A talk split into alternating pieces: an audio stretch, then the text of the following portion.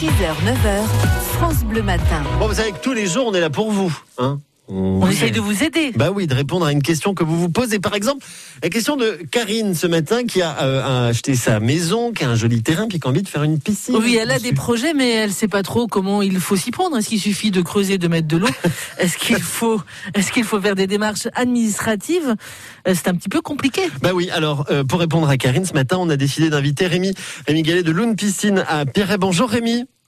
Oui, bonjour Paul, bonjour Marion. Alors Karine, donc elle a envie de construire sa piscine. En gros, elle nous demande est-ce que je dois euh, faire une déclaration, demander un, un permis de construire? J'imagine que ça dépend de la piscine.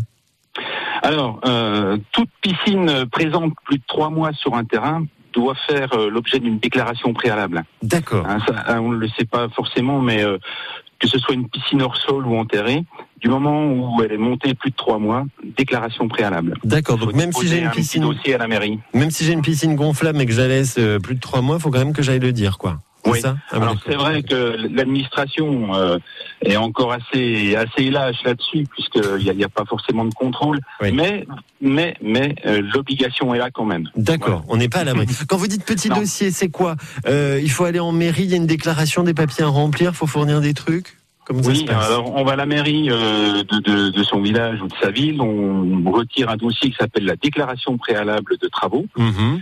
Euh, à remplir avec un petit dossier de photos. Alors ils acceptent des croquis hein, parce qu'ils savent que c'est des particuliers qui le font, c'est pas forcément des professionnels. Euh, des croquis, des plans.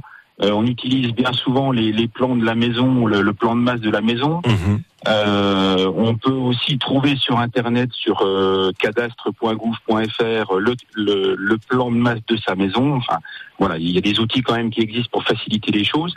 Et puis certains professionnels, euh, dont je fais partie, euh, peuvent faire euh, Ah. les dossiers pour leurs clients. D'accord, oui, ça c'est bien parce qu'on n'est pas tous très doués avec les papiers souvent. Euh, c'est encore, il est, il- c'est un peu tard là pour faire une piscine pour cet été, j'imagine, Rémi. Alors, euh, je crois que malheureusement c'est le cas. hein. Tous, tous mes collègues euh, euh, professionnels sont, sont déjà bien bookés pour cet été. Mais la piscine, c'est comme un projet. Euh, c'est pas pour une année. Hein. Quand on construit une piscine, c'est quand même pour l'avenir. Mhm. Donc, euh, il faut quand même le prévoir euh, suffisamment à l'avance.